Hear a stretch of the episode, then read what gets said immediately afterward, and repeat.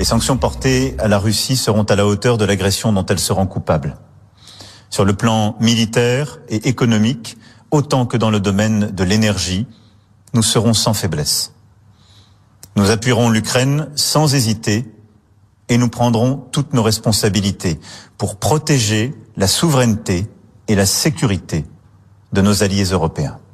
Donc, une affirmation très solennelle de la part du président de la France, euh, Emmanuel Macron. Est-ce qu'il y a une occasion politique pour lui avec la crise en Ukraine? On en parle avec euh, Christian Rioux, correspondant à Paris pour Le Devoir. Bonjour, Christian. Bonjour, Patrick. Alors, est-ce que est-ce qu'il y a une occasion pour M. Macron présentement? Ben, écoutez, euh, vous savez que la, la, la, France est en pleine euh, campagne présidentielle. Hein. Elle va élire euh, son un nouveau ou, réélire son président dans, dans, dans, deux mois à peine, même un peu moins de, de deux mois. C'est toujours ce genre de crise, vous savez, c'est toujours plutôt bon pour les, les présidents ou les premiers ministres en poste. Hein. On, on, connaît ça avec les gens crise du verglas, crise crise internationale, c'est toujours bon. je vous dirais par contre que euh, en écoutant la location, la locution d'Emmanuel Macron ce matin, on, sentait le peu de levier que l'Europe et, euh, et, en particulier la France a par rapport à la Russie. Hein. On, on, voit bien que euh, Vladimir Poutine fait à peu près ce qu'il veut et que personne n'ira mourir hein, pour pour le Donbass ou pour l'Ukraine. Donc, on énumère, on égrène des sanctions économiques, sanctions économiques auxquelles la Russie s'est évidemment déjà préparée c'est pas pour rien que la Russie est allée rendre une grande visite à son à son ami euh, l'autocrate euh, chinois euh, pendant les jeux pendant les jeux d'hiver, les Jeux olympiques d'hiver. Donc la, la, la, Russie est préparée à ce genre de de, de, de représailles économiques et elle joue plutôt un jeu politique, c'est-à-dire qu'elle veut, euh, elle veut, elle veut, je dirais, geler la zone, la zone limitrophe, celle qui est sur ses frontières, pour se protéger de l'OTAN, l'OTAN qu'elle considère comme un ennemi, l'OTAN qui effectivement s'est montré relativement euh, euh, agressif, pas dans le sens où il a attaqué, mais dans le sens où presque tous les pays aujourd'hui qui sont autour de la Russie sont membres de l'OTAN, ce qui, ce qui évidemment chez en Russie une, insécurité évidente. Donc euh, oui, euh, il y a peut-être une opportunité politique pour Emmanuel Macron là-dedans, mais en même temps, il y a peut-être aussi hmm. une façon de démontrer sa faiblesse. Donc euh, voilà. Il y, a, une espèce de une espèce de constat d'impuissance d'une certaine façon face à ce qui est en train de se passer. Puis il y a une muraille qui est en train de se dresser autour des autres pays qui sont limitrophes à l'URSS. vous avez parlé aussi que la Russie s'est préparée Évidemment, il y a l'entente avec la Chine.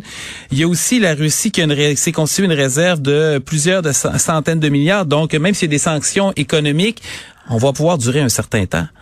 Oui, absolument. vous savez, le, euh, euh, Vladimir Poutine est un, est un stratège, c'est un, c'est un monstre froid quelque part. Vous savez, hmm. il, sait très bien que l'occasion est idéale en ce moment pour avancer ses pions et il avance ses pions et il les avance le, plus loin possible, hein, euh, en, s'assurant évidemment de ne pas déclencher une guerre. Je pense que tout ça ne finira pas euh, en, en, guerre, comme comme je vous le disais, personne ne veut aller mourir pour euh, pour, pour l'Ukraine et donc et donc voilà donc donc, euh, euh, Poutine joue un jeu politique alors qu'il a en face de lui euh, d'abord une Europe, je dirais, flasque, molle, qui, qui, qui est tout à fait inconsistante et qui n'a pas d'intérêt commun. C'est-à-dire, on sait très bien que l'Allemagne est soumise au chantage du gaz naturel russe. Hein. L'Allemagne en, supprimant le nucléaire, l'Allemagne en, en, construisant, en se lançant encore perdu dans les énergies renouvelables, les éoliennes, c'est soumise littéralement parce qu'elle a besoin du gaz naturel russe elle en a un besoin énorme avec euh, Nord Stream 1. Hein. On dit que Nord Stream 2 ne se fera pas, mais Nord Stream 1, euh,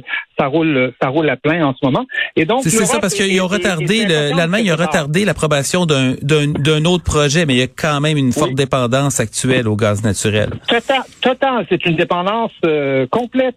Donc, l'Allemagne est très réservée à l'égard, à l'égard de la Russie. La France, elle, semble embourber dans l'Europe, alors que c'est la France qui pourrait jouer un rôle important. Historiquement, la France a des liens fort avec la Russie, elle a des liens forts avec l'Ukraine, avec tous les anciens pays de l'Est, et évidemment, elle est, euh, elle est, elle est dans dans dans l'OTAN. Donc, euh, euh, je vous dirais que les Français quelque part attendent une initiative, une vraie initiative politique, parce que c'est le pays qui serait, je dirais, au confluent de ces deux mondes et qui pourrait les amener à se parler et à échanger pour faire comprendre peut-être aux Américains qu'il faut modérer un peu euh, les, les, les, élans de, de, l'OTAN, l'offensive de l'OTAN, et pourrait faire peut-être comprendre aussi euh, à, à, Poutine qu'il a peut-être plus à gagner finalement à, à, à, ne pas jouer ce jeu-là, cette espèce de, de rapport de force qu'il mène, qu'il mène jusqu'au bout. Mais est-ce que la France fera ça? Ça? sera probablement un, un, enjeu de la campagne de la campagne présidentielle. D'ailleurs, les, les, plaques bougent, hein, c'est ça. Une déclaration solennelle hein, euh, de, de, devant le drapeau français, comme s'il était président. C'était assez étonnant. Hum, parce que c'est ça. Pendant la présidentielle, là, on, on voit que les plaques commencent à, à, à, bouger un peu, et là, il y avait une lutte à trois qui se qui se dessinait à, à la droite d'Emmanuel Macron, mais là, ça va peut-être devenir une lutte à deux. Oui, absolument. C'est-à-dire, vous savez, les, les, présidentielles françaises ne se passent jamais comme on, comme on le croit et comme, comme on l'annonce. En 2017, hein, on nous avait annoncé un face-à-face Hollande-Le Pen. Après, on nous a annoncé un face-à-face Hollande-Juppé. Après ça, un face-à-face avec Fillon. Et finalement, c'est Macron qui l'a, qui l'a emporté. Vous voyez, le, le, hmm. c'est peut-être lié au système politique français à deux tours. Hein, où d'abord, on choisit avec le cœur, ensuite, on choisit avec la tête au, au deuxième tour.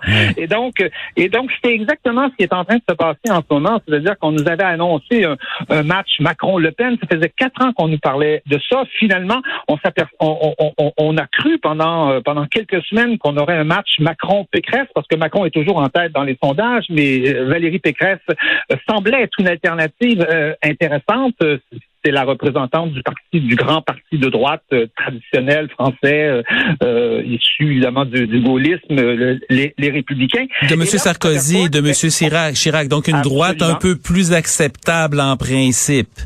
Oui, absolument. Et là, on s'aperçoit que Valérie Pécresse est en train de s'effondrer littéralement dans, dans, dans les sondages, c'est-à-dire que euh, elle a fait euh, il y a deux semaines une assemblée absolument catastrophique à laquelle à laquelle j'étais. J'avais rarement vu une assemblée présidentielle aussi aussi mal mal fagotée, un discours aussi peu, euh, une personnalité aussi peu charismatique. Et donc, on s'aperçoit qu'elle qu'à force de tenir des, vous savez, des deux, deux bouts irréconciliables, d'aller chercher les, les électeurs plus radicaux de d'Éric de, Zemmour et les électeurs de, de Macron plus euh, plus centristes ou, ou, même parfois euh, carrément de gauche, elle, elle n'y parvient pas et donc elle est carrément en train de s'effondrer dans les sondages, ce qui fait qu'on est en train de, de, de découvrir aujourd'hui un nouveau euh, un nouveau paysage politique et on, on, on, on pense que enfin on peut facilement imaginer que les républicains qui est le vous le disiez, le grand parti de la droite traditionnelle va aller rejoindre quelque part euh, euh, au, euh, au casse-pipe le, le, Parti socialiste qui est déjà, lui, à peu près à moitié mort, fait 2,5% dans les sondages. Donc, en deux élections, ça veut dire le paysage politique français va avoir été complètement renversé. Absolument, c'est-à-dire tout le système des partis politiques qui ont, qui ont fait la France depuis euh, depuis un demi-siècle, hein, depuis 1960 euh, et, et l'arrivée la, la Cinquième République avec, avec, Charles de Gaulle. Tout ce système des partis politiques, des deux grands partis politiques, euh, est en train littéralement de, de s'effondrer. Et je pense que on, on, assiste en ce moment à l'effondrement du dernier des grands de ces, de ces grands partis avec avec les Républicains. Ce qui fait qui fait une réorganisation. Vous voyez Emmanuel Macron, quelque part, à la dernière élection en 2017, a totalement réorganisé euh, ce qu'on pourrait appeler la gauche, mais c'est pas tellement seulement la gauche, je dirais, c'est tous les partisans quelque part de la mondialisation de gauche, de droite, qui se sont réorganisés autour de lui et qui ont euh, liquidé les vieilles, euh, les vieilles affiliations, les vieux partis. Et là, on a l'impression qu'on est en train d'assister à droite à la même chose, c'est-à-dire qu'on est en train de liquider les vieux partis de droite quelque part. Et même, à, la limite, peut-être, on, on, verra le, Rassemblement national avec Marine Le Pen, qui est quand même dans le paysage mhm. depuis, euh, depuis très longtemps.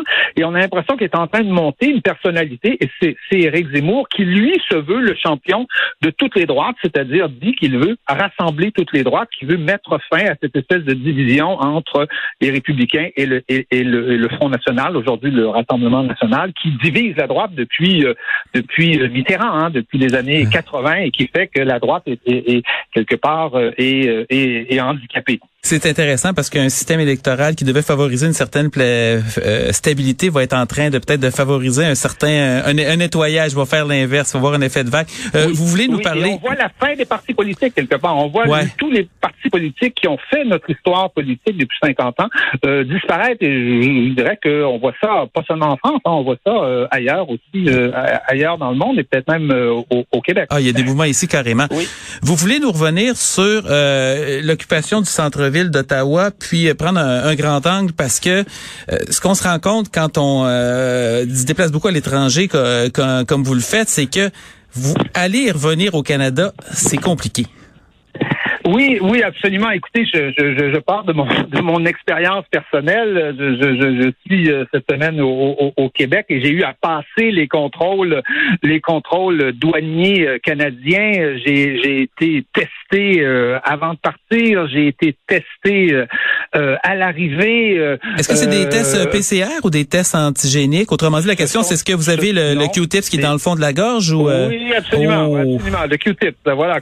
Ah, c'est pas le fun ça celui qu'on celui qu'on aime qu'on aime pas. Et, et, et, je vous dirais que euh, quelque part, ça m'a fait réfléchir à, cette immense révolte qu'il y a eu euh, à Ottawa, qu'il y a eu euh, sur les frontières et qui a, qui a été très très couverte, vous savez, à l'étranger. En France, il y a eu des mouvements un peu semblables qui ont essayé d'imiter un peu ce qui passait au Canada. On a vu ça, on a vu ça ailleurs en Europe. En tout cas, on a, on a rarement vu autant le drapeau canadien dans le monde. Et je, je, je me disais que au fond, peut-être les Canadiens n'en ont pas conscience, mais euh, je pense que le Canada a été un des pays les plus, je dirais, les plus sévères, les plus rigoristes dans les mesures, dans les mesures sanitaires. Vous savez, en France, euh, où il n'y a pas plus de morts en France qu'au Québec, c'est les chiffres se, ressemblent, mm-hmm. se ressemblent pas mal. Mais en France, on a été beaucoup plus, je dirais, certains vont dire laxistes, euh, d'autres diront compréhensifs selon le point de vue qu'on a, vous savez, face à face à ces mesures-là. Mais c'est vrai qu'on n'a pas connu en France euh, ni ailleurs en Europe des, des restrictions, par exemple, sur les rencontres familiales comme il y a eu au Québec, le couvre-feu euh, au, jour de l'an, euh, ce genre de tests aux frontières en permanence. Moi, je rentre en France dans, quelques, dans, quelques jours et je n'ai même plus à faire un test avant de, avant de, avant de prendre l'avion. On, on demande d'être vacciné, puis c'est tout. Absolument, je n'ai qu'à prouver que, que, je suis vacciné. Le, le, Danemark, euh, l'Espagne, euh, la Suisse euh, récemment, la semaine dernière, ce sont des pays, le Royaume-Uni, ce sont des pays qui ont à peu près aboli toutes les mesures, toutes les mesures. Dans certains de ces pays-là, même, il n'est même plus besoin nécessaire de porter le, de porter le masque à l'intérieur. Donc, ça m'a fait comprendre. Je, je, pense que ce n'est pas un hasard si ce grand mouvement de révolte s'est manifesté au Canada. C'est pas seulement parce qu'il y a des, des méchants d'extrême droite, qu'il y a des méchants trumpistes, qu'il y, y, a tout ça, c'est que euh, le Canada a été un des pays les plus rigoristes dans ce dans ce domaine. Vous savez que traditionnellement le Canada est un pays très euh, entre guillemets hygiéniste, hein, très c'est le seul pays au monde où on vous demande si vous allez visiter une ferme dans quelques jours quand vous rentrez dans le pays, on est toujours un peu ah euh, étonné quand on se fait poser ce genre de questions. Mais pourquoi irais-je visiter une ferme? Qu'est-ce que pourquoi nous pose pas une telle question je connaissais la question, mais je savais pas que c'était une exception canadienne. Ah oui, c'est tout à fait une exception nulle part au monde. Donc ah le Canada est très a, été très, je le répète, rigoriste dans l'application de ces mesures. Mm. Très dur. C'est euh, nulle part les, les camionneurs n'ont été n'ont été obligés d'être euh, d'être vaccinés pour traverser les frontières. Ça, ça, ça n'existe pas. Ben, il y a, y a les États-Unis, mais c'est euh, c'est effectivement c'est une exception. C'est donc autrement dit la leçon à retenir, c'est que quand on pousse un peu trop fort avec des mesures symboliques et mal ciblées, faut peut-être pas s'étonner tant que ça que des gens finalement finissent par euh, décrocher un peu? Absolument. Et je pense que ça vaut la peine de se comparer à ce qui se passe à l'étranger. C'est en se comparant à ce qui se passe à l'étranger qu'on le comprend, qu'on voit dans le fond que ce qui se passe au Canada, ça s'est pas passé dans, dans tous les pays du monde et c'est particulier euh, justement au Canada. Très intéressant comme point de vue. Christian Rioux, merci beaucoup. À la prochaine. Merci infiniment.